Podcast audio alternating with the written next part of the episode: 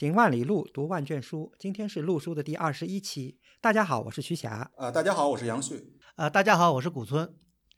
路书是一档讨论艺术和历史的播客节目，我们追求行知合一的学习体验。行路读书，知其然，更知其所以然。欢迎大家订阅收听。路书节目也会在喜马拉雅、网易云音乐、荔枝 FM 等收听平台上同步。我们诚邀您参加路书的会员计划，您的加入能让我们行得更远，读得更多。有关会员计划的详情，请访问路书八八点 com 斜杠 member。呃，大家好，呃，今天呢，我们非常高兴请来了我们一位老朋友啊，杨旭博士来参加我们这期的讨论。嗯，那杨博士，呃，请你简单的做一下自我介绍吧。呃，大家好，我跟徐徐炼老师和古村老师也都是认识多年的朋友了。那我是之前是在香港中文大学建筑学院读建筑历史与理论专业的博士。呃，那之后毕业之后呢，现在是在新加坡国立大学的建筑系做博士后。那我实际上是从当时以前在北京的时候，当时我在中科院读硕士的时候，那现到现在已经是呃十年前了，就开始研究十来年前了。对，那时候就开始研究清代宗教建筑。那其实其实这个早期的时候，关注重点一直是放在承德的外八庙，所以今天正好过来跟大家分享一下研究的心得。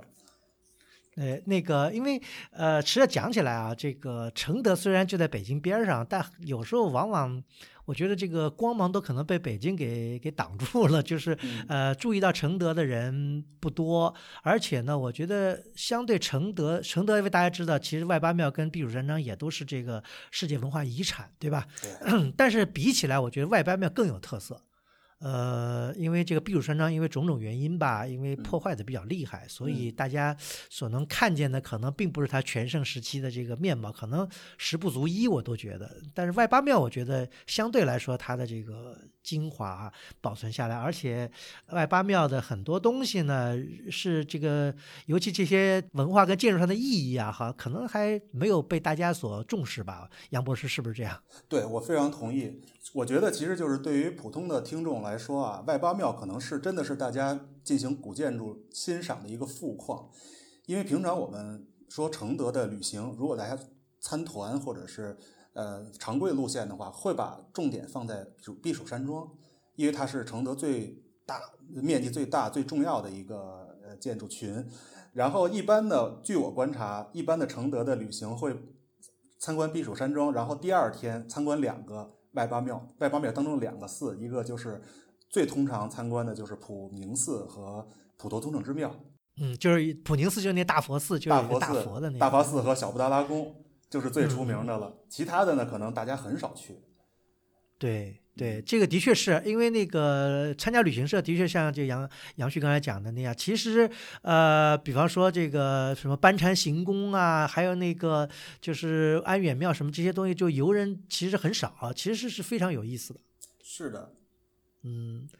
但是这个就说，呃，刚才那杨博士讲到这个外八庙的意义啊，就说，嗯，其实这个外八庙它整个这个建筑，呃，当然为什么叫八座，咱们后面再讲，就。总体来讲，它的建筑意义，我觉得很很能，就说说明一个问题，就是它其实跟当时清代的这个政治非常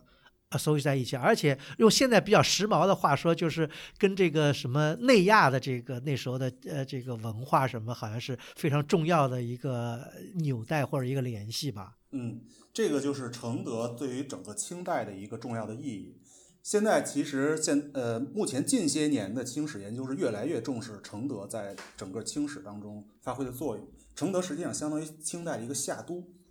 夏季的都城，那就是从康熙开始，就是实际上是从呃比康熙更早，就是从多尔衮的时候，呃入关之后，因为一开始顺治朝的时候是多尔衮是摄政王嘛，那从多尔衮的时期就有出北京到这个东北方的这个。木兰围场这一带去进行避暑和狩猎活动，从那个时候就开始了。但是那个时候承德还没有很重要的建设，但是那个时候就已经有这个避暑城，就是在这个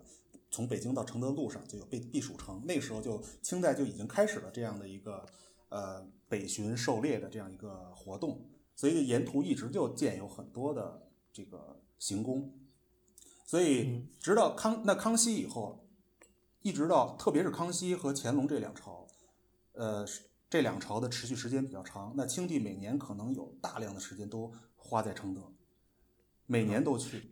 每年这个是不是跟那个，就说一个方面是不是跟这个满族，就是说他因为是靠武力来征服天下，所以他一直期望能够保持自己的这个八旗的这个军事力量，所以他要搞很大程度的这个就是围猎啊什么这种东西，就有点像军事演习是一样的一个意思，对不对？对，这是他上古的一个表现。另外呢，其实也有点咱们说说现在比较时髦的一词叫内亚传统，因为我们先看现在这个中国。历史上由北方游牧民族建立的王朝，基本很有很多都是有，就是不止一个都城的这种习惯。早期我们知道，哎，辽代的这个契丹，契丹他们就有，比如说这个呃四时叫做什么四四季大波，对吧？他们有辽契丹有四季纳波，他们有春水秋山的这种这种行为。金代也是，呃，辽代和金代都是有五经。五经，嗯，五经制度。对，那清代它没有这个正式的说陪都的这种设置，它的正式的首都就是北京。但是呢，它从它这些狩猎上，其实还是延续了内亚的一个政治传统，就是宫廷的游移。嗯，它在宫廷这个随时季节进行游移的时候，它的中央权力是随着这个移动的宫廷在移动的。那实际上，承德就是担当了这样一个夏夏季的宫廷的所在地。这是很重要的一个清代和就是清代的政治制度和之前各个内亚朝代的政治制度之间有这样一个联系。对，呃，因为清代大家知道跟以前几个少数民族政权一样，它等于是一个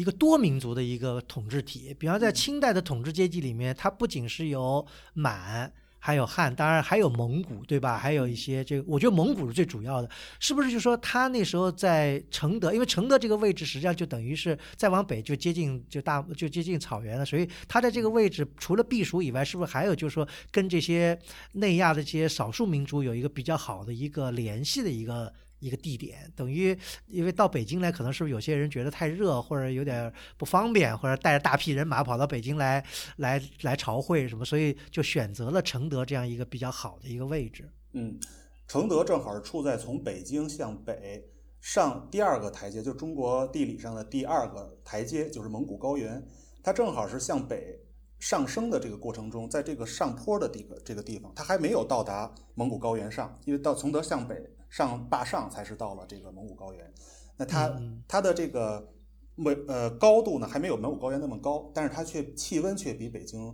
凉爽很多，所以它是就是正好是在中国本土或者说我们现在说 China proper 这个区域和蒙古之间的一个过渡的地带。那选择这个地方其实最主要的是承德是最后的一个呃北方民族不会出天花的。地方，因为北京是当时是会爆发天花的。我们知道这个康熙自己本人就出过天花。嗯，呃，这是因因为天花这种病菌，它是在北京的这种炎热的气温下，它是会有的。但是向北到承德，它即便在夏季，它的气温也不足以让天花爆发。所以呢，这这个当时是很重要的，因为当时人类还没有消灭天花。所以啊，蒙古各个部落的王公，他们进北京，他们是有顾虑的，但是在承德这个地方就是很安全的。那我们知也知道，包括这个班禅六世，他最后是死在了北京，他正正对他就是天花，对吧？好像对他在承德居住了一段时间没事，但是他一进北京，很快就得了天花。哦，所以这也是一个非常重要的原因，为什么在承德变成了一个不仅是避暑，而且是一个等于是一个。呃，聚会的一个场所，对，所以我觉得这个选址是还是很精妙的一个选址。它不管是因为因为承德不仅仅它由于这种气候原因，另外承德还有热河，就热河它是一个温泉，所以它在冬天的时候热河其实也不冻。嗯，这样的话就是有这样的水源去建立这样的园林。那么同时热河还有非常雄奇的地理景观，也就是说像庆垂峰，也就是我们常说的棒槌山。它那个地方的地貌呢，它又是有这种熔岩地貌，它形成了一种很雄雄奇的景观，作为避暑山庄和外八庙的一个很好的远远景，所以在景观也是很不错的。哎，那这个追溯到就是这个承德的历史，是不是就在清代以前，承德完全就是一个荒僻的地方，就完全默默无闻的一个地方。其实到了清代才开始变成一个城市，或者是因为有避暑山庄才开始有个城市，对吧？对，一一开始呢，实际上有有人类居住倒是有的。那现在考古也发现一些史前的遗迹，不过一直就是比较荒凉。那一直就是到了，应该是到诺多尔衮时期，当时设置从北京到围场之间设置了一系列的行宫，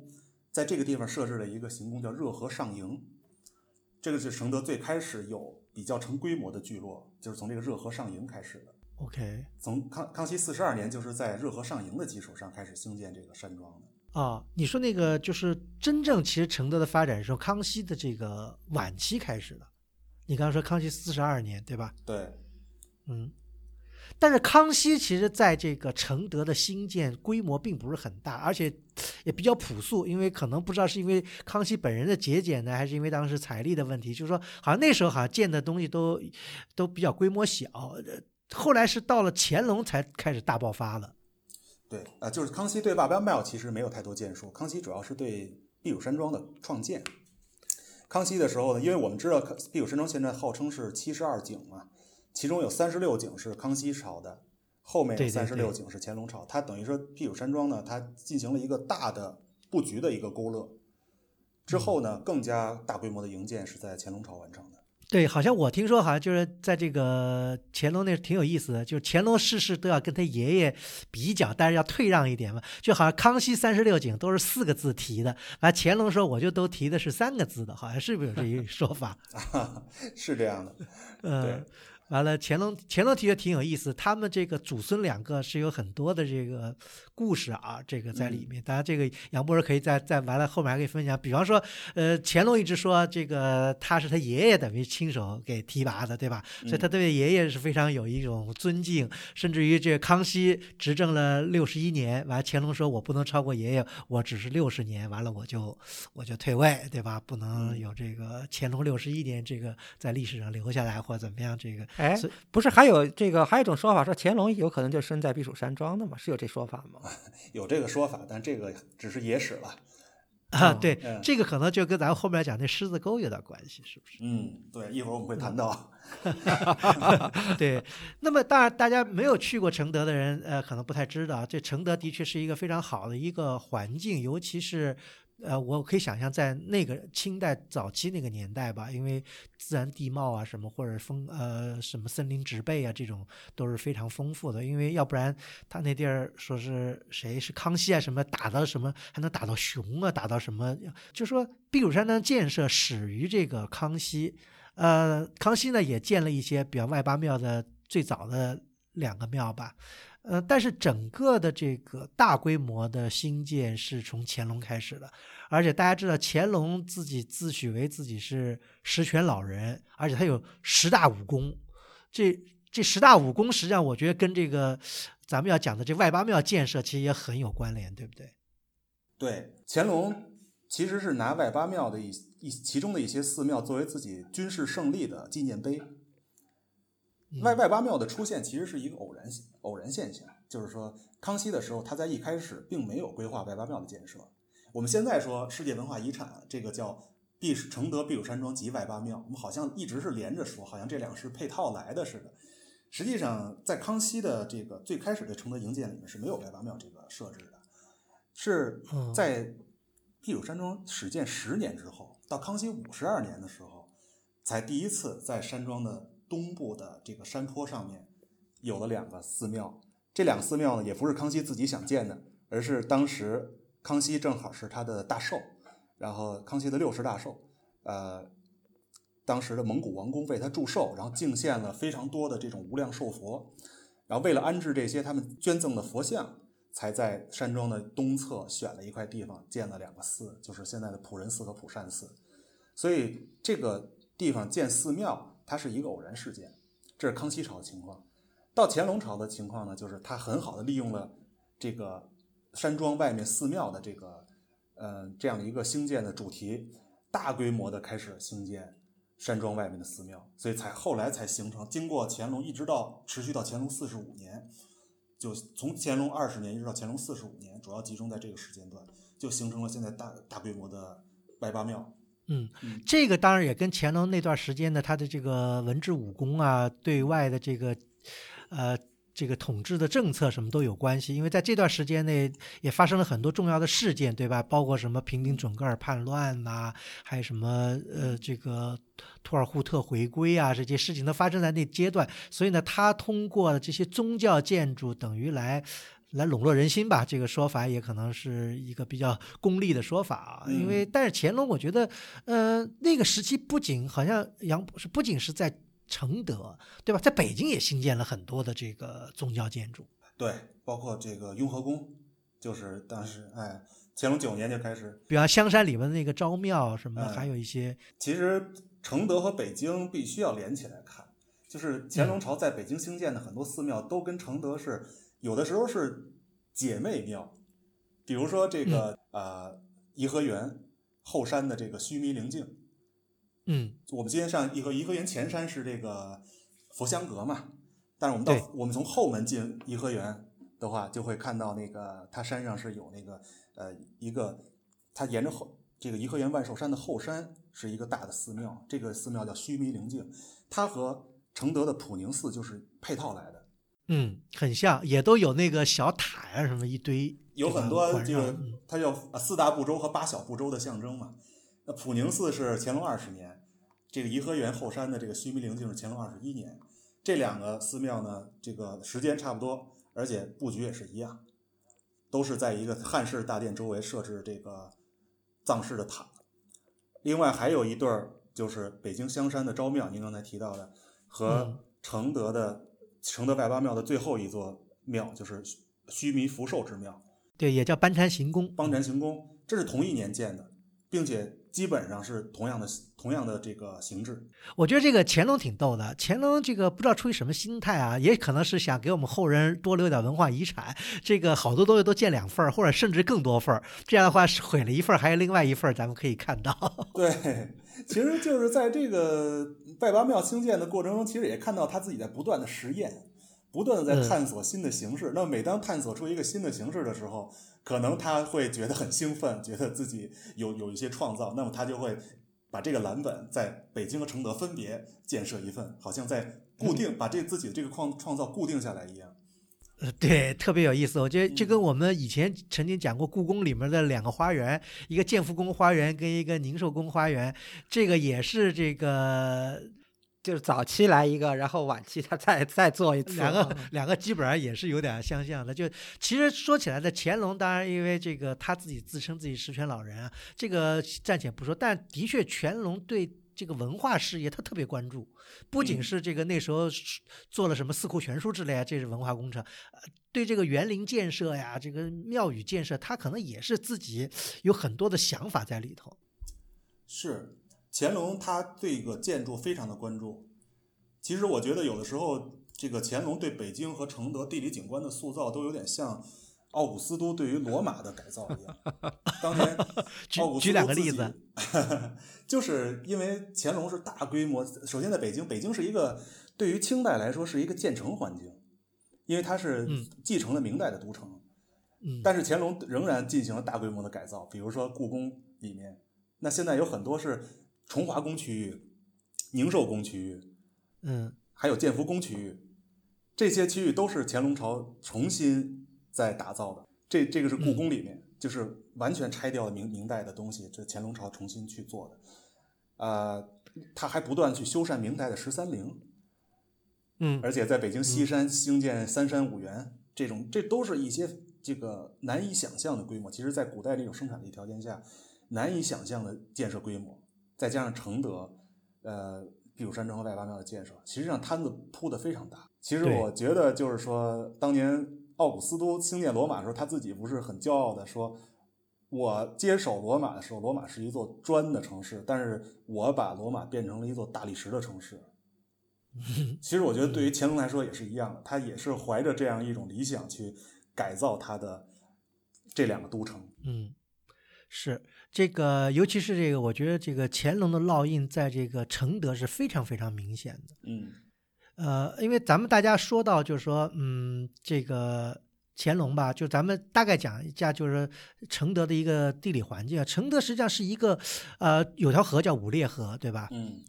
那么它实际上这个它是这个山里面中间的一个小平地，等于是建了个避暑山庄。嗯外八庙呢，实际上就是环绕在这个避暑山庄的北边跟这个东边这么一个像 L 型的这样一个环境吧，就是嗯都是好像呃冲都是冲着避暑山庄的，呃不管因为在这样的话，等于在东边那些庙实际上它都是冲西的，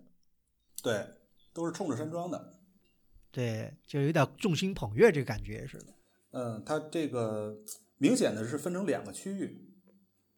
就是五列河东岸，就是它山庄的东边是五列河，它从北往南，从北向南流下来。那五列河的东岸是一个向西的山坡，这样的话，在在东边这个地方分布是普仁寺、普善寺，这是两个乾康熙朝的寺庙，再加上乾隆朝兴建的呃普乐寺和安远庙，这四个寺庙是在五里河东岸。那其他的那些寺庙呢，都是向北，就是在山庄的北面有一个峡谷，正好是因为山庄的西北侧是山庄的这个山区，在山庄的山区往北呢，这有一个峡谷，这个峡谷的狮子沟。那在狮子沟的对面的这个山坡上，是分布着其他的外国庙这些寺寺庙。那如果我们现在登上，呃，在在这个避暑山庄的游览路线上就有，你可以坐电瓶车到山庄的北墙上，在北墙上往去俯瞰的时候，这些寺庙是铺展在狮子沟峡谷上，非常壮观，形成一列的这样的景观。对，嗯，呃，如果早，尤其早些年去的时候，那狮子沟那里面还没有一些现代化建筑的时候，就看见一撮儿一撮儿的，就是那个庙，对吧？因为现在有点破坏了，就是盖了好多房地产，有些在中间，但但还是看起来是很壮观的，就一一一堆儿一堆儿的都是那个，应该是从东往西数，对吧？最东边的应该是就是那个普宁寺，就是那个应该是普宁寺，对吧？大佛寺对，嗯，对，大还有那普佑寺，当然附属在普宁寺边，完了一个一个往往往往西来。对啊，所以这儿我觉得有一个小 tips 可以跟大家分享，就是如果去承德避暑山庄玩儿，可以其实以前可以住在山庄里，对吧？可以一一大早这个太阳还没呃太阳刚升起的时候，就到那个北边城墙上去，然后嗯看着狮子沟，然后这个还是挺漂亮的。对，狮子狮子沟呢，它它不是从东往西建，嗯、它是这个有一个顺序，就是说它狮子沟里最开始建的是这个普宁寺，那乾隆二十年第一个寺，然后就是说他建完普宁寺和普佑寺之后呢，他实际上没有继续在狮子沟兴建，他又转回到康熙的那个区域，就是五列河东岸那个区域。嗯哎，到乾隆二十九年和三十一年的时候，他他就从又离开了这个北边，又到东边建了安远庙和普乐寺。之后是到了乾隆三十二年的时候，他又重新回到了这个狮子沟。那也不是说从东往西建，他最开始建了最中间的这个小布达拉宫，这个是嗯乾隆三十二年的。那是为了就是他这个六十岁跟他母亲八十岁好像是。对，这是为祝寿的。然后就是他围绕着小布达拉宫，那就是后来就是三十七年到三十九年这三年当中，连续在小布达拉宫西边建了三个寺，就是广安寺、书相寺和罗汉堂。然后呢，又转移到小布达拉宫的东边建的这个呃行宫、班禅行宫和广元寺。所以它是，我想啊，它应该这最开始是没有一个全局的考虑的。总体规划可能就对是也是然以后就是找个地儿，然后需要就再建一个，再建一个，这对这么，来它。应该是一个逐渐的规划的过程。嗯嗯嗯嗯，但是这个庙虽然是不是统盘考虑，但他们就说整个这个这乾隆建的这些庙没有统盘，但是他每一个庙建的时候都是费了心思的，都是有结合了当时的国际政治经济形势的这个情况。虽然就是杨旭博士刚才讲的，就是说有的是为了祝寿，对吧？祝寿当然是个比较冠冕堂皇的一个一个一个词了，但是它其实涵盖着还有别的好多用意在里边，是不是？我觉得乾隆呢，他是有点口不对心的情况，这个也是他跟跟乾隆自己内心性格的一个反应。就是之前我们做做节目之前跟古村老师沟通的时候，古村老师也有一个疑问，就是呃，在山庄东边的那个普乐寺，他的那个碑文里面写到说，这个寺庙是为新归顺的哈萨克和柯尔克孜族所建的。但是这两个民族又都是信仰伊斯兰教的，这就很奇怪，说为什么会对呀、对呀、哎为什么会为两个伊斯兰教的民族建建一个佛寺？其实我觉得这就是他的一种建寺的借口。那如果普罗寺真的是像他说的一样，是为了哈萨克族、柯尔克斯族而建的话，为什么我们在呃档案的记载里面从来没有找到这座寺院有公开使用的痕迹呢？就是他从来没有任何档案说这座寺院里住过僧人，然后举行过任何活动都没有。而且从我们从普罗寺的建筑形式上也可以知道，就它不可能是为了这两个民族所建的，因为它呃普罗寺其实就不是一座寺院。呃，而是一个大号的坛城。所谓坛城呢，就是藏传佛教的宇宙观的一个具象化。就藏传佛教认为宇宙是中心对称的，呃，是分不同的层次，就它叫不同的次第。那不同的人、动物和其他事物都处在这个宇宙的不同的次第当中的，所以他把这个这样的一种宇宙的模型，它做出一个立体的实物来，就是坛城，它是一个层层层嵌套向上的方圆嵌套的这样一一个立体的呃模型，所以但是往往都是很小的。我们在布达拉宫的里面有一个石轮殿，里面可以看到很多坛城，或者其他的藏传佛教寺院里面，西藏寺院里都有，就是有一些呃僧僧人、高级的活佛等等，他们在这个修行到一定程度，考取一定的佛学学位的时候，就需要制作一个坛城来证明自己的一个呃结业，这样算是一种仪式。普罗寺呢，就是一个放大了的坛城，或者说是在建筑尺度上的坛城。那在西藏都没有制作过这么大尺度坛城，因为它毕竟已是一个模型存在的，所以普罗寺是一个对坛城的极端的想象，呃，极端的放大版。因为它前半部分是一个汉式伽蓝七堂的布局，那到了后半部分，就是它的寺院的主体呢，就是一个中心对称的、层层向上抬升的一个啊、巨大的模型，以旭光阁为中心，就是中间那个圆形攒尖顶的这个殿堂，里面供奉了上乐王佛。上乐王所上乐就是一种欢喜佛了，啊，一带有生殖崇拜的意味。那这座寺院里面根本没有任何的礼佛或者僧人聚集的空间，就它除了前半部分这个这这个殿堂以外，就后半部主体部分就是一个模型而已。即便是有活动呢，也只能是供乾隆本人和张家活佛，因为这个普罗寺的设计，张家三世是在里面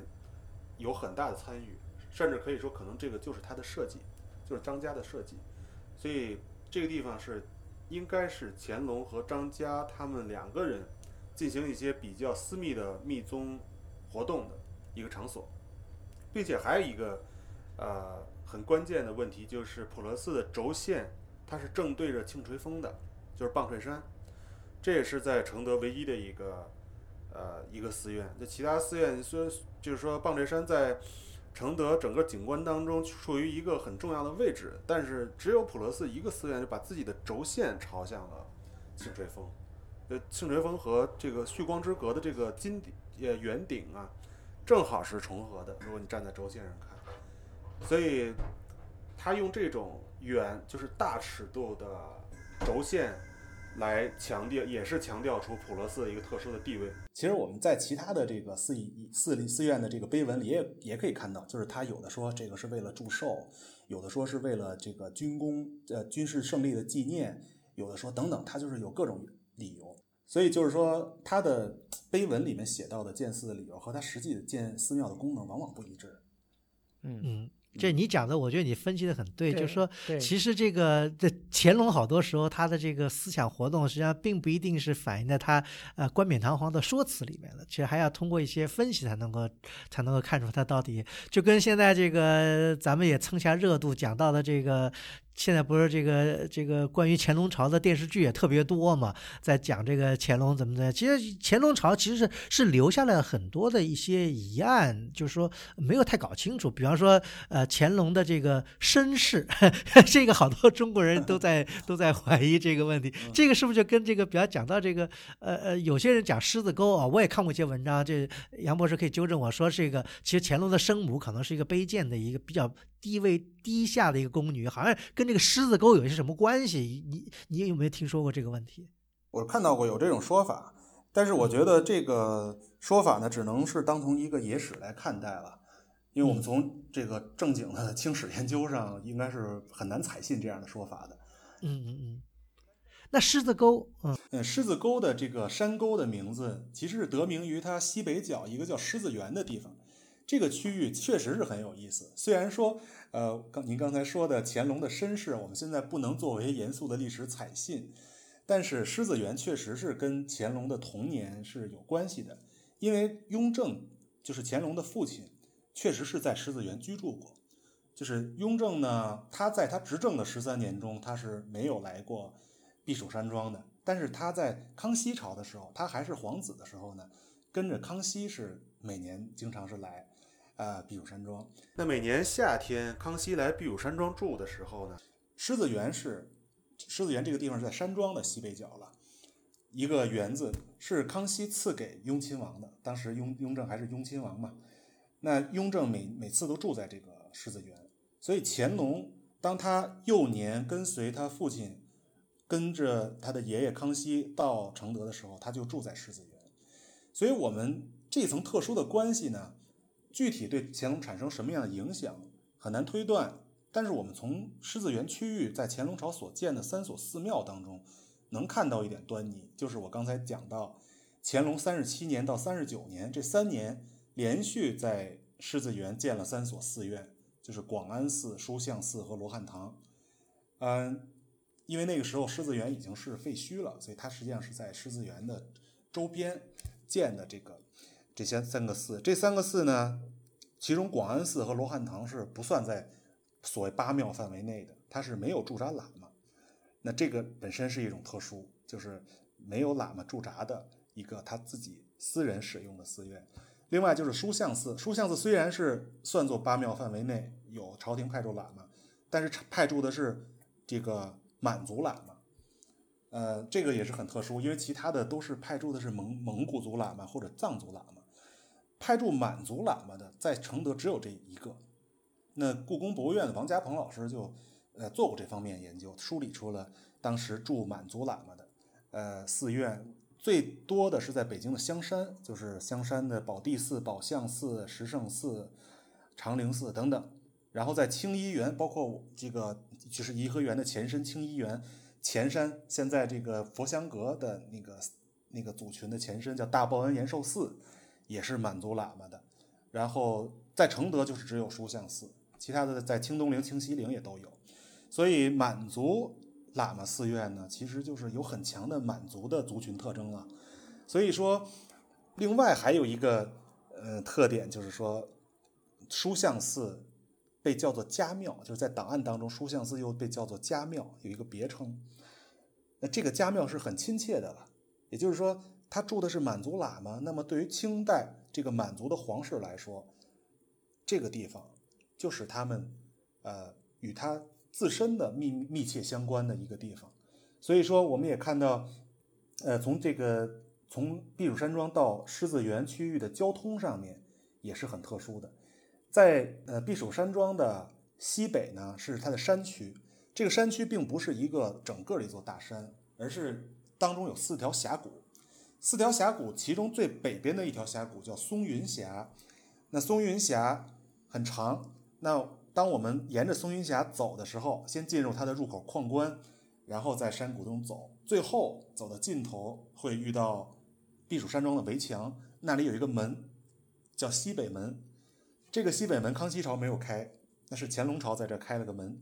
西北门出去，直接就通到了狮子园区域，就是狮子园附近的这个广安、书相、罗汉堂三三个寺。所以，那这个区域呢，是直接唯一的可以从山庄有专门一个门通过去的。其他的，你比如说我们要去小布达拉宫啊，就或者是普宁寺啊这些大寺院，都是要出山庄在东南的这几个门，然后从五里河边上。绕过去，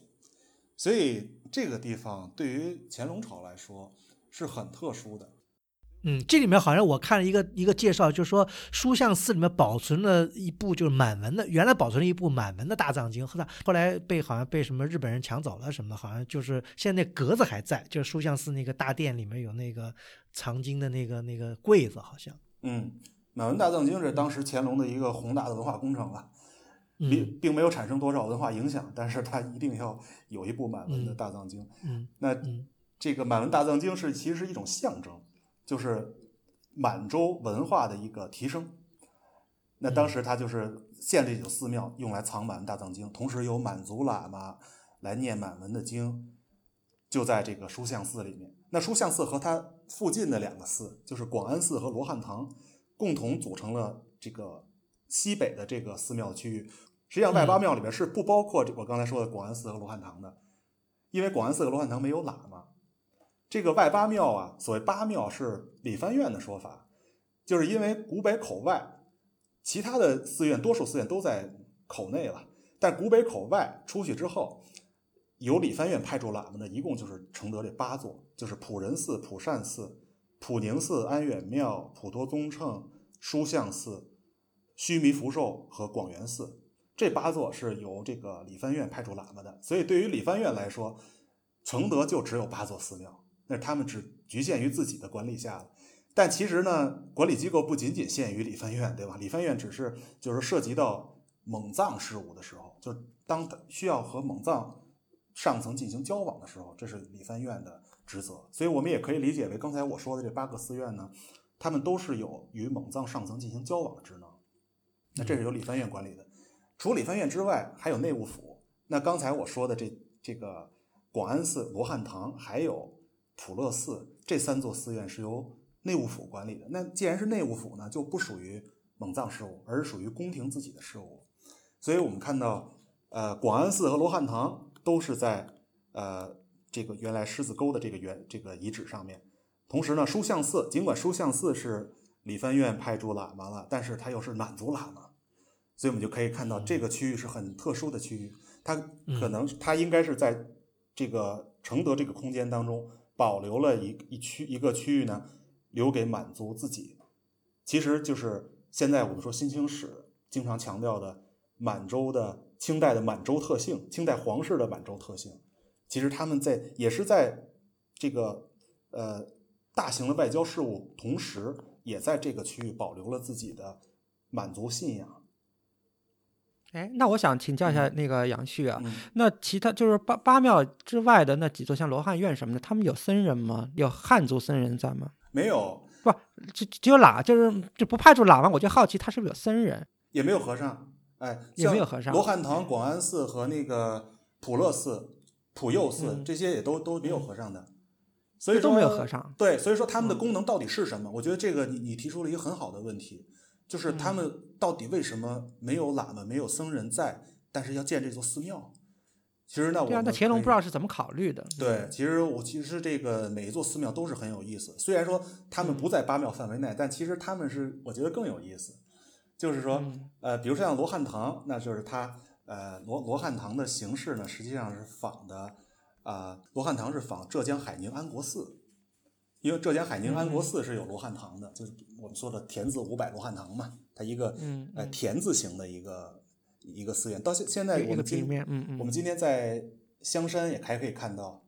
香山碧云寺的罗汉堂也是这样的，一个田字形的平面，里面是排列着罗汉。那这个已经到乾隆朝的时候呢，他把这个罗汉堂在北京和承德又分别建了一份儿，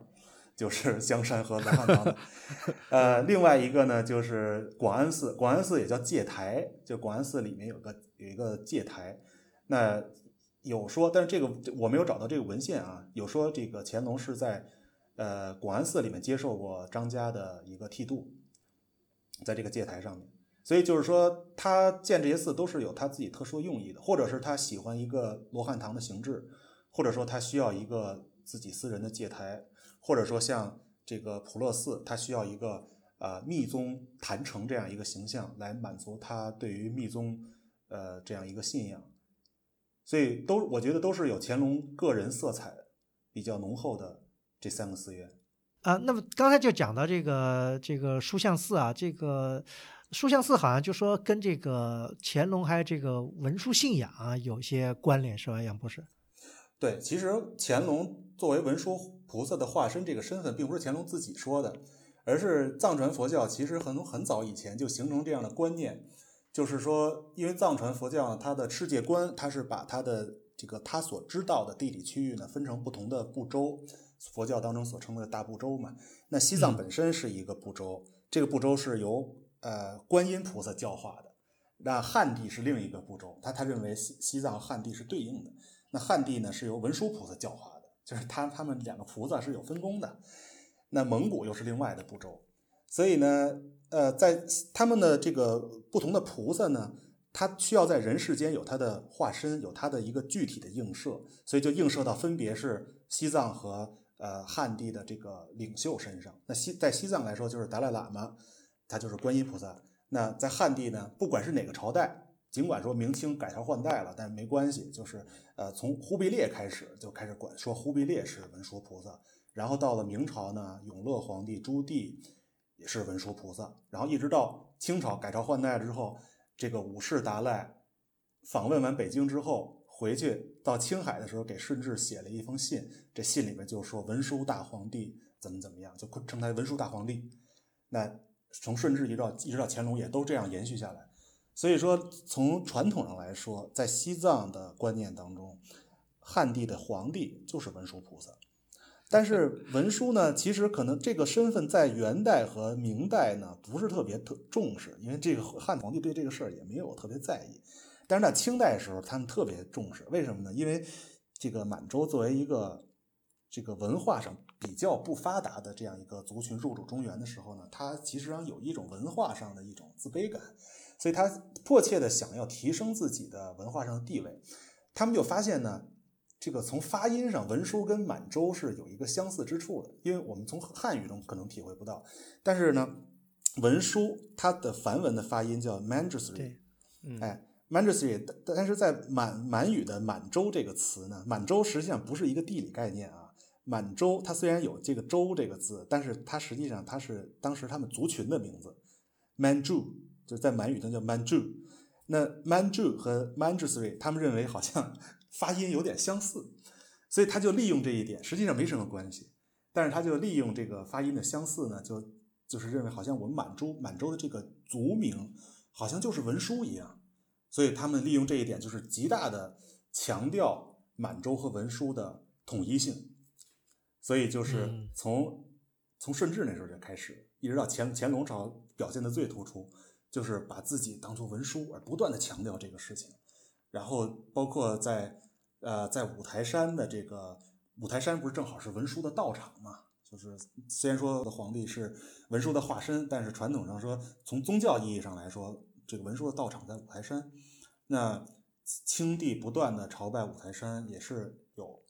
有这层意思。那我们从野史上老说什么这个康熙是找他爸爸去了，是吧？但实际上，我们如果说从严肃的历史学上来说，其实就是说，五台山作为文殊的道场，其实更能够解释为什么清帝不断的去朝拜。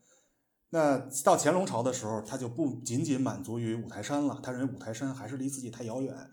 所以乾隆有一个，我们可以看到乾隆他有这样一个习惯，就是他希望把各种东西复制到自己的都城，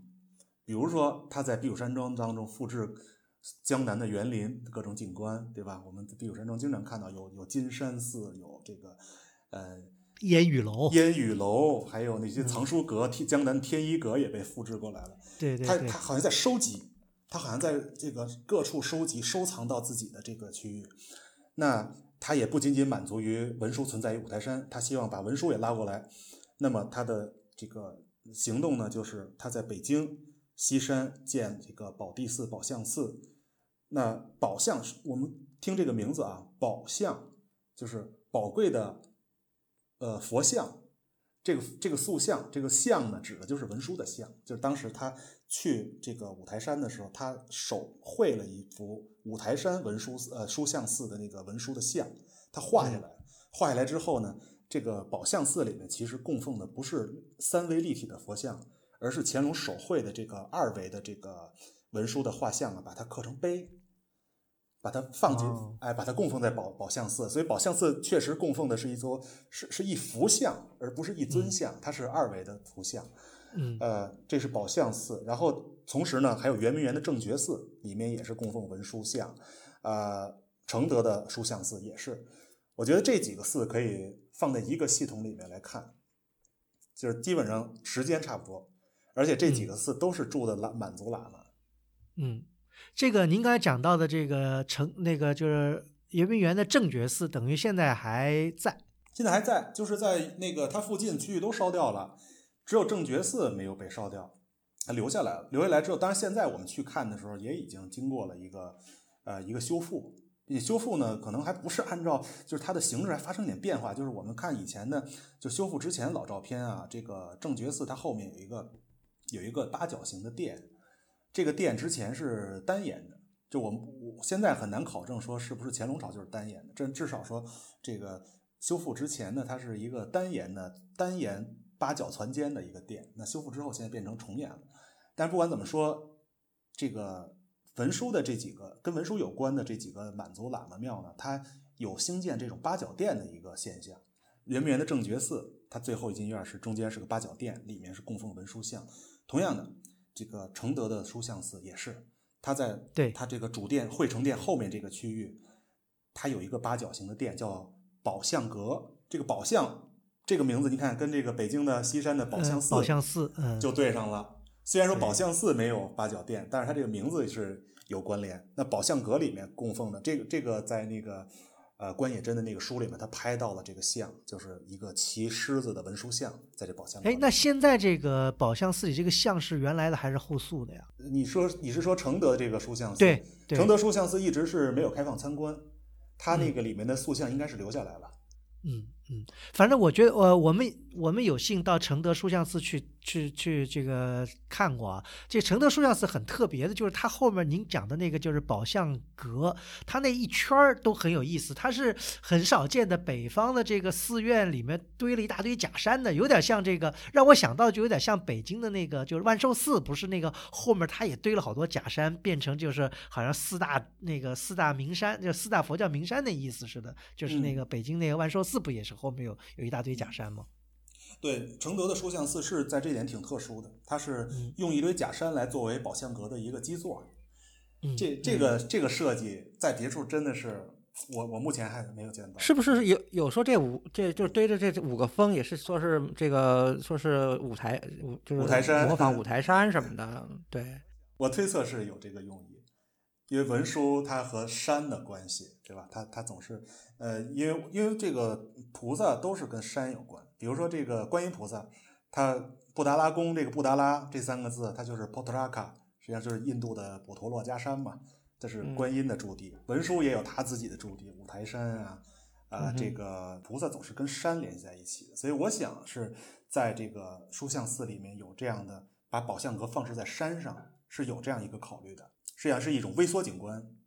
对。刚才那个这个杨博士讲到这个关野真啊，这个这个咱们领出了就下面一个话题，就是说，咱们刚才讲了很多这个承德的这个，尤其是外八庙的这些呃重点吧，就或者它的它的这个重要性或者怎么样。其实呢，但是长久以来，不仅是我觉得，嗯，大家对承德有点这个忽视啊，尤其是因为也是跟这个清朝后期的这个政治环境有关系，好像大咸丰以后。对吧？呃，基本上清朝的皇帝就再也不去这个承德了，对吧？就是对，就那边就日渐的荒芜了。呃，那么承德那时候建的大批的这些那个工程呢，也慢慢的就破落了。呃，真正嗯，我觉得就是又开始就是说，呃，进入人们视线的，好像都是到了本世就上世纪初以后，就是随着摄影技术产生，好像一些外国人。比方通过一些贿赂太监也好啊，什么别的手段也好啊，就是混到承德去，完了拍了好多照片，完了开始就大家知道哦，还有个承德，完了后来好像到了三十年代，那个就斯文赫定对吧，写过一本书，就叫《承德皇帝的城市》，这个西方人写的，那么当然也包括像关野真这样，这方面这个杨博士给大家介绍一下吗？嗯，承德是经历过一个再发现的过程，虽然它一直在呢，离北京这么近，但是呢。中国早期的这个建筑学家呢，就是我们第一代建筑学者，其实对承德的关注是有限的啊。呃，最早去的，我现在看到最早的照片呢，应该是一九零几年的时候，由这个德国的 b o c h m a n 和美国的啊美国的这个莫里寻，也是一个美国的摄影家，他们两个分别，他们不是一起啊，他们隔了可能一两年，都来过承德拍过一些照片，这是最早的影像记录了。那是西方人的一个再发现。那真正说进入到建筑史学的这个关注范围内呢，其实是到了三十年代了。那三十年代，我们中国最出名的就是中国营造学社进行了一系列的对古建筑调查工作，但实际上营造学社呢没有调查过承德。我们现在翻这个《中国营造学社会刊》当中有一篇是跟承德有关的，就是在《营造学社会刊》一九三一年第二卷第二期上有一篇叫《普陀宗正之庙诵经亭的图样》。这个呢，其实也不是因为他们想要调查承德，而是当时这个斯文赫定啊，他到这个普陀宗正之庙的时候，他觉得普陀宗正庙中间的那个万法归一殿，它是一个四角攒尖的金顶，非常耀人耀眼、非常夺人耳目的一个形象，他很喜欢，他想要把它搬到这个呃美国，因为两年之后，在美国一九三三年的这个。呃，世博会世界博，嗯，哎，世博会，他想要展出这个店，因为当时他们想把这个店搬走，就把这个原原样都搬走。但是呢，经过中国人的努力，就是没有同意他搬，所以他就想，他就请这个中国建筑师叫梁卫华，对，哎，想请梁卫华把他这个做了一个测绘，把这个金店测绘下来之后，把这图样到美国重新建。后来这个是建起来了。这个古村老师写过这个文章哈，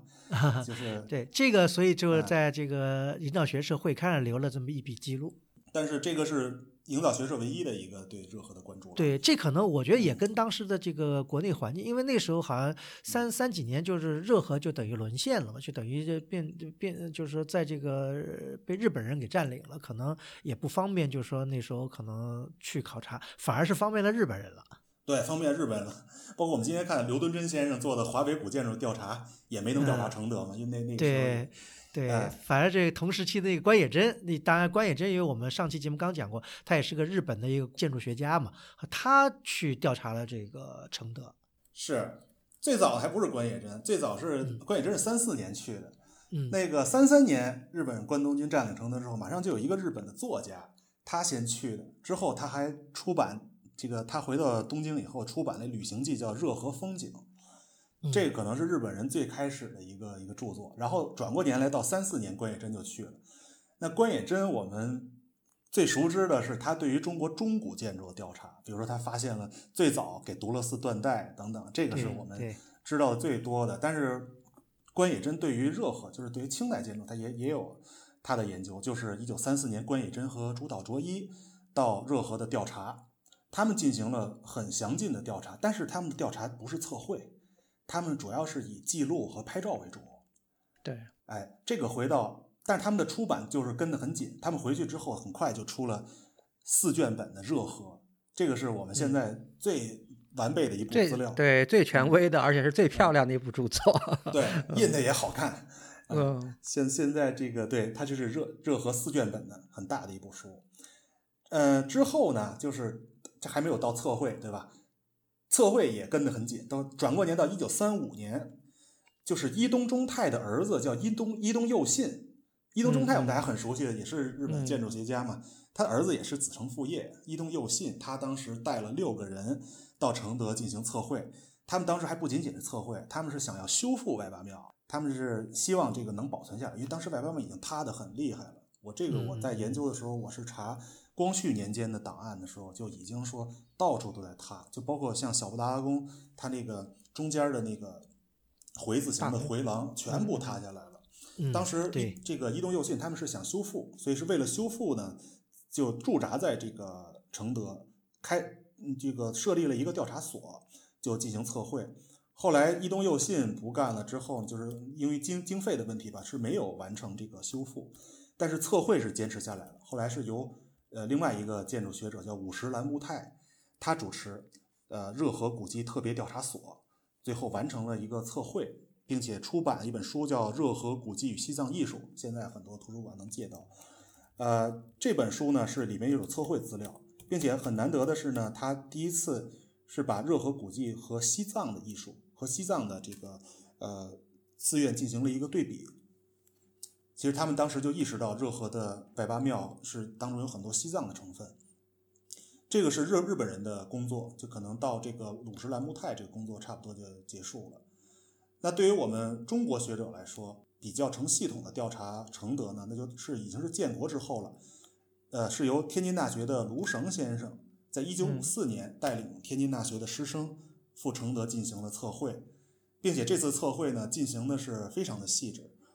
呃，今年正好是卢先生诞辰一百周年，所以天津大学今年他这个把卢先生的日记整理出来了。那我是看到了当时卢先生在一九五四年测绘承德时期的日记，那记得非常清楚。每一天早上起来之后，呃，跟什么单位联系，呃，到哪里开，怎么开门，然后我们测绘哪些部哪些部位，都记得很详细。所以这个也是很珍贵的一个学术史的资料。啊，这一次呃测绘呢是的成果是到一九五六年，卢先生分三期在文物参考资料上发表了。这三呃这三篇文章，我觉得是也是我们现在进行建筑古建筑调查的一个典范了。就是不不单是对于建筑本身的记录观察的非常细致，并且对于承德本身的从文献上梳理建呃承德建筑的历史做的也非常详尽。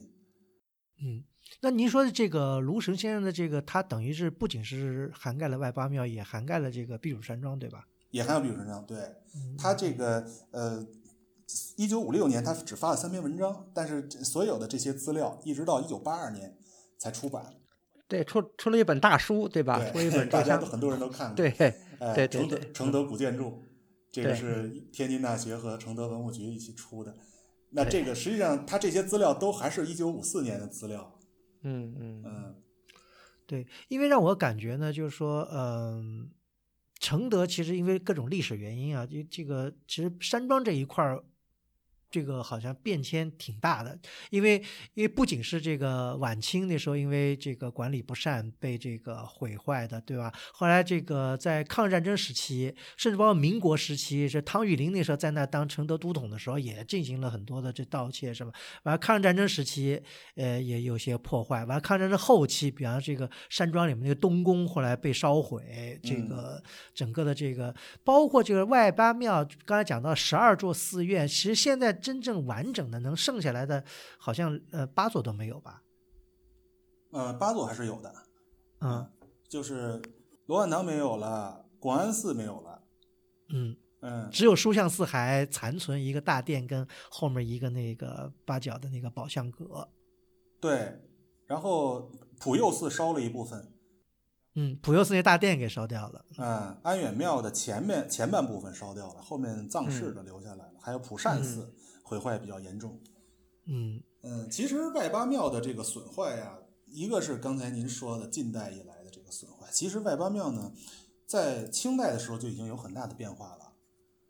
呃，比如说，就呃，我写过一篇文章，就是考证小布达拉宫在乾隆朝的原状。实际上，乾隆朝的。小布达拉宫呢，和清末的小布达拉宫就已经很不同了，并且这种不同是极大的影响我们现在看这座寺庙。就是我们不能把现在这座寺庙的样子当成直接当成乾隆朝去研究。这个是呃，我是做了很多的考证，因为小布达拉宫呢，它涉及到一个问题，就是这个是其实是中国东部地区第一次系统性的模仿西藏地区的这种高台建筑。因为我们现看这个西藏是有一个很悠长远的宫堡式建筑，对吧？就是西西藏有宗，它叫宗宗这种建筑，它就是在山顶上面通过砌筑砖石，呃，树立起很高的外墙，然后在外墙里面搭建这个木架，然后用木架来支撑楼板。这种铸造建造方式在西藏是很成熟的，但是从小布达拉宫呢，这个是第一次中国地中国东部地区用中国的工匠。来实现这样的一种西藏地区的宫堡式建筑，所以在小布达拉宫的建成当中，它的结构是出了大问题的，就是可能还不太不太熟悉它的结构的特性，所以建的可能不合理。对，现在我们看到的这个普陀宗正之庙已经比当初矮了一层了，这个可能是大家很多人没想到的。嗯，最开始建的，我们从这个有一个图画资料，就是乾隆晚期的时候。有那个英国使者马格尔尼，他访华的时候带了画家，这个画家当时画了很多不承德的这个风景，其中就有这个布达拉宫。它当时布达拉宫是那个比现在要高，就是小布达拉宫啊，普陀宗正之庙比现在要高不少。嗯这个我后来我回到文献，我看了很多，我发现在这个乾隆三十六年完工之后，还不到四年，到乾隆四十年的时候就已经塌了，就是它的这个高台建筑的这个呃砖石的这个墙就已经它的地基承受不住它的这个重量，就已经在它的其中的一角已经塌塌掉了。塌掉之后，哎，塌掉的时候，当时处分了很多人，包括这当时这个负责工程的官员和工程的主管都处分的。处分了之后呢，到这个可能当时到乾隆四十年之后，也没有能力再去修复这个小布达拉宫了，因为后来又马上接着上马很多别的工程，比如说像那个班禅行宫什么的。到了嘉庆的时候，至少是就是最最晚都是就是嘉庆的时候就去掉了上面这一层。就是这样的话，这个普陀宗正之庙，它就从三从四层变成了三层，这个就直接的带来一个普陀宗正之庙外观上的变化，就是我们现在如果站在避暑山庄后墙上面去看，我们可以看到它中间也露出一个金顶，嗯，这是这是万法归一殿的顶给露出来了。对，但这个是一种错觉，就是我们不能用这个来推想乾隆朝，乾隆朝这个顶是露不出来的，嗯，因为它高一层，高一层呢，它正好把这个金顶啊给它埋进去了，并且呢，我们现在看到在小布达拉宫这个金顶前面的这个大红台上面，左右各有一个方形的亭子，嗯。嗯。这两个亭子也是当时没有的，因为这两个亭子是为了遮盖它这个楼体里面有两个紫檀木塔。这这个紫檀木塔呢，它最开始它原高的时候，它是四层的时候呢，它正好这个第四层的平顶是是把这个紫檀木塔装进去的，所以这个顶是很平的，平平的一个顶，上面没有什么屋檐。但是因为它塌掉了一层，最上面一层没有了之后，这个紫檀木塔的顶就露出来了。嗯，那为了这个不让这个紫檀木塔风吹雨淋，所以在这个塔顶上建了左右两个亭子。嗯嗯这个是到这个我们看到光绪朝、光绪晚期这个呃波士曼和莫里逊他们拍照片上就已经有这个两个亭子了，并且那个、嗯呃金顶也露出来了。嗯那那那这说明是不是就是在嘉庆的时候，或者是在光绪的时候就改过呀？就是我现在看到的材料，就是从道光的时候，道光的时候就已经、呃这个顶就露出金顶就露出来了。嗯，所以就是推测它，因为道光的时候没有什么，道光朝没有进行重大的修缮工程，那最近的一次修缮工程就是嘉庆朝，嗯所以我推断呢，就是最晚是嘉庆朝把这一层去掉的，那再往往再往前呢，可能乾隆朝就已经去掉了，但是目前资料还没有这个资料，所以就是我觉得最晚的一次可能就是嘉庆。嗯他这个我看您那个呃，这个杨博士论文发表在这个故宫院刊啊，呃，二零一三年的故宫院刊，嗯那个大家有兴趣可以去看。呃，我还有一个印象深刻的就是你呃，杨博士你在那个论文里讲的，就是说他这个普陀中正之庙原来还有一个汉式的一个大殿，对吧？应该是在嗯。这个乾隆时候应该造了一个，好像现在好像也没有了。对，这个店叫无量福海，这个是在里里这个档案里面记的，就是他当时呢，乾隆朝有一个陈设档，他详细的记载每一个店里的陈设什么东西，其中就不断的提到说进了山门，我们现在进了这个小布达拉宫的这个山门之后，会遇到一个有五个喇嘛塔的一个门，门，对对对，五塔门，五塔门，哎，五塔门后面，它那个陈设档里面就是记这么记，是五塔门后面是无量福海殿，然后这个殿里面，呃，东面陈设什么，西西面陈设什么。那现在我们完全没有这个殿嘛，进了五塔门之后就是山路，就就上山了。但是我们如果分析其他的几个寺面寺庙，不管是普宁寺还是书相寺，其实它是常规上呢是分成前后两部分，前半部分是一个汉式的伽蓝七堂式的布局，然后后面有一个分界线，过了分界线之后，这个高度地平的高度也提升上去之后，是藏式的一个呃跟跟这个模仿须弥山式的一个向心的这么一个呃一个配置，它分前后两部分。那如果我们考虑到档案当中提到这个无量福海殿的话，那小布达拉宫呢也存在这样的一个分界，就是它前面虽然说五塔门也是藏式的，但是基本它的布局它是一个有中轴线的汉式的布局。那经过这个大殿之后，才开始一个一一个像西藏形式的山坡上，就山地寺院那。等于其实都是前汉后藏这样一种。前后藏，对，这个是在好几个寺院都有这样的配置。嗯那那个就是呃，因为您研究这个或者研究了这个小布达拉宫对吧？它是完全是呃模仿了西藏的那布达拉宫吗？应该说它的外观是模仿了，嗯，西布达拉宫呢，它是西西边是红宫，东边是白宫。那小的这个承德的普陀宗正之庙呢，它也有这样一个分别，左边是一个红色的高台，右面是一个白色的。它只是在外观上模仿了，但实际上我是对它内部的陈设做了一个考察，就发现呢，它里面实际上做了很多的变化。因为其实我们思考这两个寺呢，就是布布达拉宫和小布达拉宫呢，它们最本质的一个区别是一个是宫，一个是庙。布达拉宫是达赖的宫廷所在，就实际上是对他住在里面哎，最高领导人的宫廷，包括他的那个呃嘎西亚政府也在里面办公，它是宫廷性质。但是普陀宗正之庙是个庙，我觉得这个是决定了他们最本质的一个不同。另外一个不同就是说，因为小布达拉宫是在清代的夏都，是在承德。那在承德地区仿建一个寺庙呢，它不可能是为达赖建一个宫殿，因为达达赖从来没有来过承德啊，只有这个班禅来过，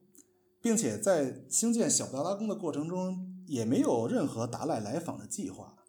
所以他这个呃小布达拉宫跟后来班禅的那个行宫，呃，叫做须弥须弥福寿之庙须弥，福寿，他们俩完全不同。须弥福寿是为了迎接班禅，班禅真的在这儿住，所以为了迎接班禅这个这个事件来建的。但是这个小布达拉宫就不一样了，达赖从来没有想来过，所以呢，我想，一个是他在碑文里面提到的这个为自己和皇太后祝寿这个借口，另外一个我想呢，也是说他有很重要的一个用意，就是他希望能够把蒙古族对于藏传佛教信仰的中心、藏传佛教的圣地从拉萨转移到承德，因为嗯。呃，实际上从康熙朝就进行过这样的呃尝试，就是因为当蒙古族是信仰藏传佛教，所以蒙古族虽然在军事政治上臣服于清帝，但是他们的信仰的核心还是在拉萨。在康熙三十年的时候呢，进行了康熙呃这个多伦会盟，就是在内蒙古的多伦诺尔这个地方召集清帝召集各个部落的蒙古王公进行会盟。当时建惠宗寺，我们讲为什么当时在多伦建惠宗寺呢？实际上就是希望惠宗寺能够成为蒙古人藏传佛教信仰的一个呃一个中心。惠宗寺是由清帝成这个敕建的嘛，所以这个就是在清帝的范呃势力范围内。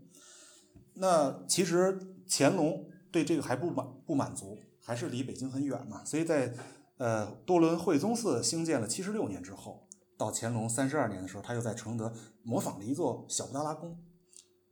并且呢，这个他在碑文当中更有意思，他在碑文里面强调说，呃呃，这句话叫“山庄以北，普陀宗正之庙之建，仿西藏而非仿南海也”。他这里提到说，这个小布达拉宫是仿的西藏，而不是南海。这个南海指的是浙江舟山那个普陀山的，也是一个观音菩萨的道场。嗯，那他否定了这个南海宗教的地位，而直接把承德的这个小布达拉宫呢链接到西藏的布达拉宫，所以很有有一个很强的用意，就是希望蒙古族的信仰的核心从西拉萨转移到承德。所以在这个背景下，我们再来看小布达拉宫内部的设置，就会看到呢，虽然它的外部是相似的，但是在内部，达赖喇嘛的灵塔殿没有了。当然，这个地方也不可能有达赖灵塔殿，反而是这达赖灵塔殿在布达拉宫当中是在红宫的西侧。那在这个承德的这座寺院呢，相对应的部位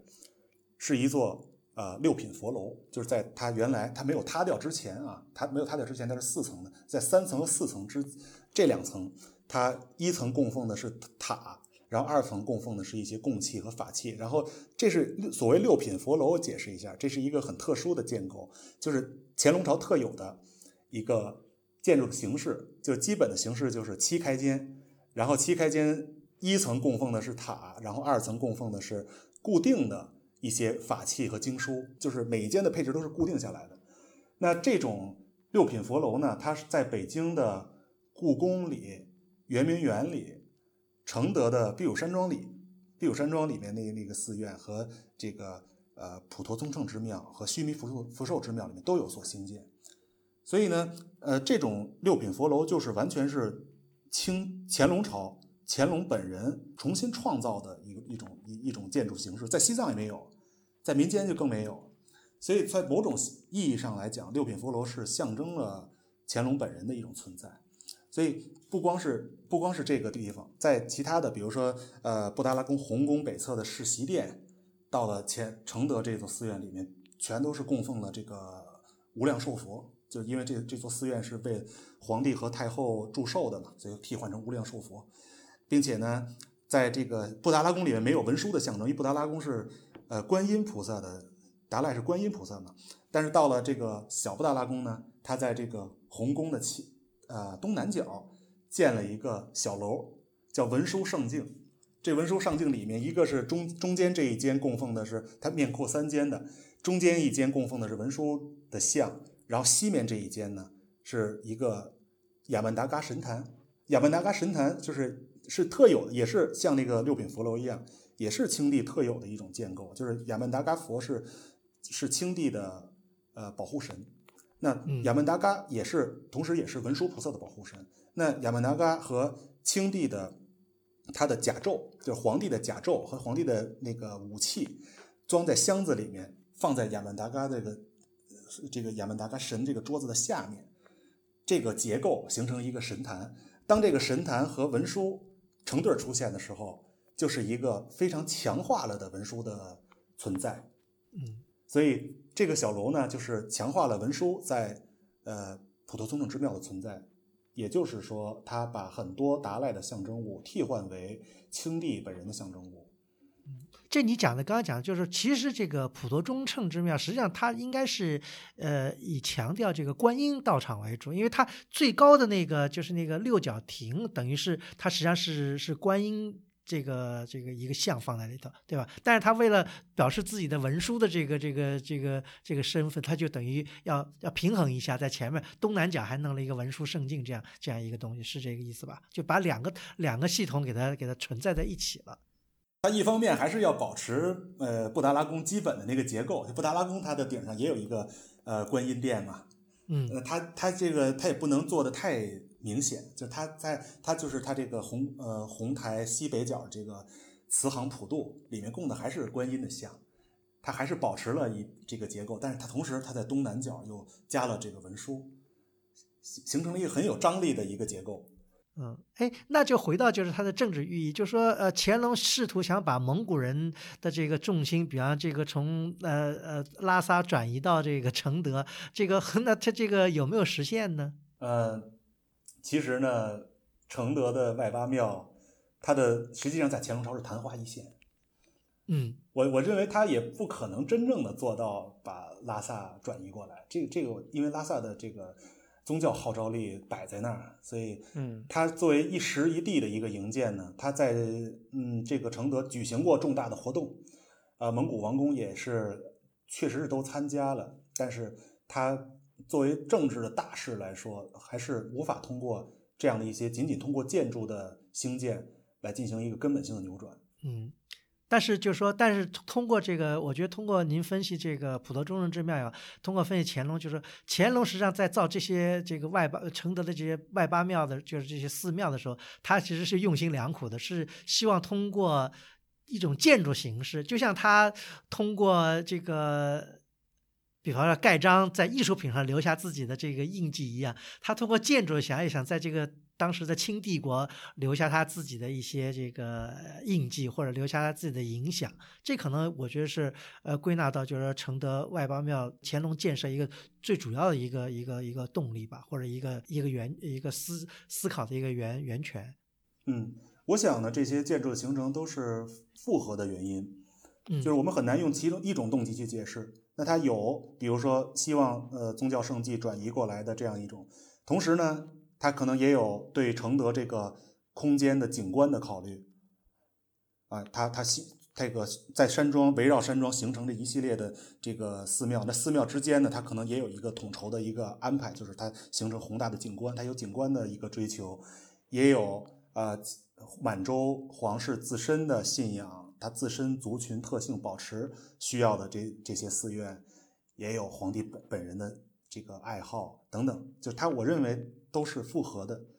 嗯嗯嗯，这这这是非常合理的。就说呃，刚才我们讲到了好多这个乾隆的这个，比方他的一些用用心吧。其实有呃有一点我觉得也挺有意思的，就是说呃，如果深入研究一些藏呃藏式或者蒙式建筑的话，大家会发现有一个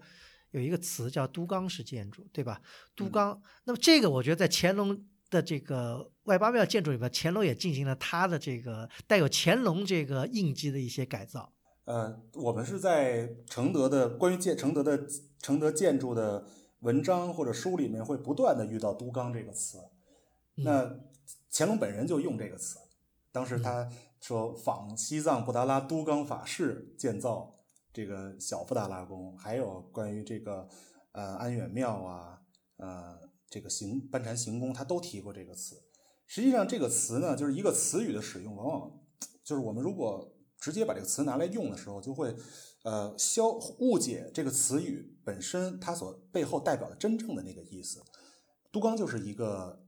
例证，就是说乾隆他总是用这个词，但这个词究竟代表着什么呢？如果我们去考察都钢原本的意思，就会发现与他在承德所表现出来这种形式是完全不同的。呃，在承德呢，我们看很多承德的书中会写都钢是一种。嵌套的结构，就是说一个红台，就像小布达拉似的，它外面是砖石的墙，然后它里面是一个回廊，木构的回廊，这个回廊向内，然后我们是站在这个里面的这个院落当中，它四周环绕着一个向内的回廊，然后中间一个大殿，认为这个是都钢。实际上，都钢，但好像这种形式在西藏好像找不着，找不到。对，这个都纲的本来的在藏语的意思，那么回到藏语，就是它，因为它从藏语来的嘛。藏语的都纲，它是诵经大殿的意思，就是经堂了，是经堂。哎，它不是一个，它不是一个中间有供佛的大殿，它不是，它是那个供这个僧侣进行诵经的。包括乾隆本人，其实他也明白这个意思。他乾隆解释过这个词，他说：“都纲者，西藏众喇嘛聚而诵经之事也。”大家很明确，这是这是念经的地方。念经的地方呢，它中间就是没有供佛像的地方。它是一个大厅，这个大厅是这个是一个完全流通的空间，里面就是供这个僧侣一一排一排在这坐着，然后在这诵经的。那现在我们看这个藏区的都纲，最早的可以追溯到十一世纪，最早都钢还不是在藏区，还是在这个喜马拉雅山以西的现在的克什米尔地区。比如说比较突出的拉达克那儿，哎，拉达克的这个塔波寺，那个它那个都纲是十一世纪，还有一个十二世纪的都纲，那个是最早的了。然后之后就是转到这个喜马拉雅山以东，就是我们中国境内这个藏区，那有有后来就稍微晚一点的，是十五、十六世纪的都纲都有，他们都是大厅，就是一个一个室内的大厅。然后佛像就不是供奉在中间，它是供奉在周围这个大厅的小室、小龛里面。它墙壁上有佛龛，但是到了这个呃清代清呃清帝国的这个承德呢，变成了另外一种样式，就是这个呃小布达拉宫所小布达拉宫里面这个向内的回廊，然后里面嵌套一个大殿。我觉得这个是乾隆的一种新的创造，就是他利用一个概念，并但是呢他又不遵守这个概念，他把这个概念进行变化。实际上都纲。它的来源非常复杂，我现在写了一篇文章，就是谈都纲的问题，就是在西藏地区的都纲，它随时间也有变化。就是苏白先生谈过这个问题，苏西藏的这个大呃大经堂，它它分了五期，到第四期、第五期的时候，形成就是大概跟中国的明清同期的时候，它形成了一种呃大空间、大空间诵经大殿，但同时就是这这是在西藏的一种这种这种发展，在西藏本身就有发展。就不一样。同时呢，在蒙古也有它的都纲。那我现在也做了一些考察，就是蒙古蒙古不同的板块也不一样。比如说蒙古的西部或者卫拉特蒙古，它的都纲都不一样。我们今天看这个呃，呼和浩特、呼市、呼和浩特，呼和浩特周围它那个有所谓七大洲、七小洲。我们去看它里面有都钢殿，对啊，就是诵经大殿，它是汉式的坡屋顶。但是汉式的坡屋顶，它只因为汉式的坡屋顶覆盖的是一个矩形的空间，但是都钢大殿往往是一个就是进深比面阔还长的空间，所以它蒙古地区采采用的就是它用汉式的坡屋顶呢，它用三个坡屋顶之间勾连搭，这样它就进形成一个进深比较长的空间。这个是蒙古地区，然后蒙古到了这个蒙古的北部，就是现在俄罗斯境内的布里亚特蒙古那个地方呢，也有都纲，就是它，当然它的那个都纲的拼法已经是布里亚特的拼法了，杜康那个都纲呢，它是又又两层吗？哦，三层它是基本上正方形的，但是它往上走，它它是一个三重檐的，嗯哎，两层，就是它檐呃屋檐是三层，实际上内部空间是有有两层，它又是六是不同，所以本身都纲就是这么复杂的一个存在。呃，到了乾隆朝，他在承德的时，他他在北京也建了都纲，啊，北京的那个智珠寺，其实北京智珠寺我们现在可以看到，它中间是一个四角攒尖的大殿，那个也叫都纲，所以它基本的一个到了乾隆的形式，它是一个四角攒尖的大殿，并且这个大殿里边不是供念经的，而是供佛像的，里面有佛坛。啊，那这个好像就有点远离了这个西藏原来的本意了。嗯对，是远离西藏，它它它这个里面不嗯再是流通的空间了，嗯而是一个向心的朝拜的目的地。所以说，呃，我觉得这个乾隆是不断在实验。比如说，北京的北京几座都纲是他从乾隆从乾隆二年，然后到乾隆十五年等等，乾隆十几年他做了几个，然后到转到承德去，乾隆三十二年转到承德，啊、又做了承德的这个两个，所以他不断的在实验，不断的在探索，最终形成了一系列的样式。就是我们把北京和承德联联系起来看，然后把这些建筑按照时间啊点排列开，我们会发现它一直在变化。所以这个我觉得就是乾隆朝特别有创造性的一点。而且我觉得，我觉得挺有意思，就是乾隆这个人，可能在他的这个美学的这个这个思路里头，他可能觉得这种要营建一个比较大的这个空间的一个建筑，他觉得这个方的、这个船间的，这是他认为最美的，所以他是屡试不爽。对，他们在不同的年龄，他可能也有不同的喜好。嗯呃，为并且不同年龄呢，为他进行建筑设计的呃建筑师、呃施工的人，可能他们也不同，所以嗯多种不同的因素吧，促成了乾隆朝一个非常丰富多彩的一个建筑的面貌。所以其其实在这儿，我想提，就是我之前也想就是借承德这个话题说一下清代建筑，就是我们中国建筑史对清代建筑其实有很多负面评价，对吧？就比如说嗯这个最早就是梁先生，他有一个著名的一个历史分期，叫做豪豪进时期哎，嗯纯和时期，一直到明清变成基直时期。当然，这个呢是梁先生个人的一种衡量标准，因为梁先生他比较强调所谓这个结构理性主义，或者说。嗯，就是 从结构上来谈，或者从建筑立面的这个形象来谈。那确实，我还是很同意，就是越是越来越极值，结构越来越机直。但是，其实清代的建筑呢，它有不同的维度，我们考虑建筑有不同的维度。那对清代建筑的评价可以有不同的思考角度。那清代建筑的成就呢，我们最熟知的是园林的一个极大的发展，不管是皇家园林还是私代园私家园林，这是一个成就。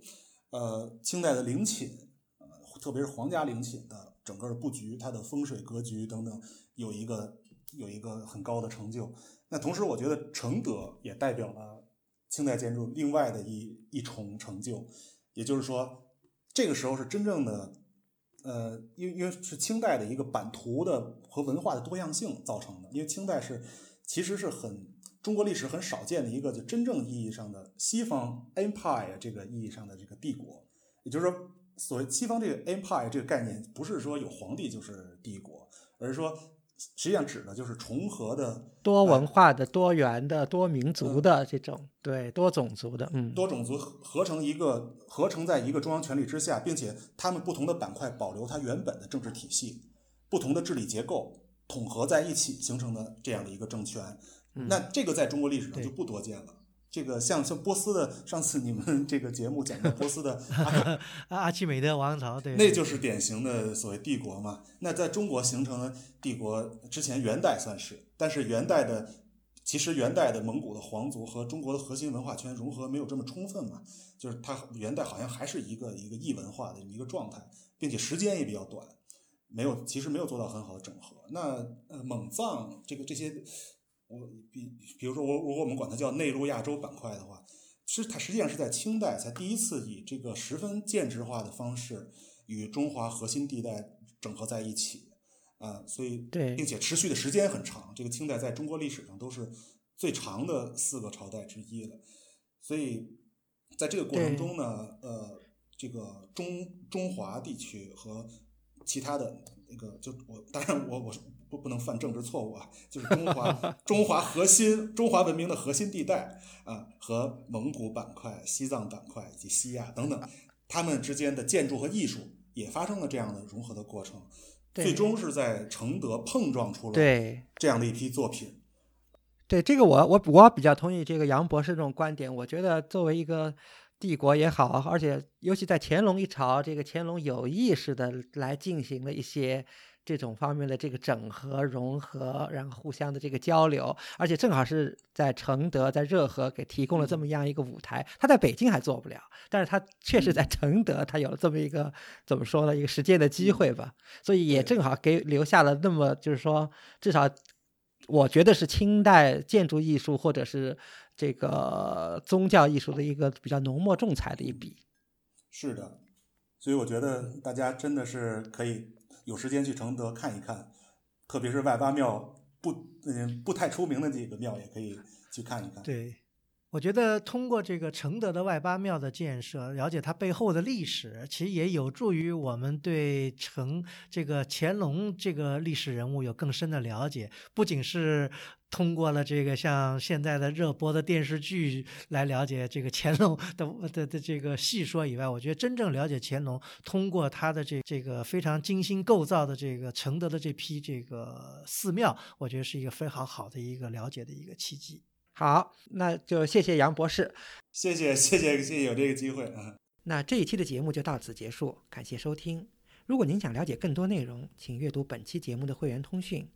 陆书之友微店是购买会员计划和会员通讯的主要渠道。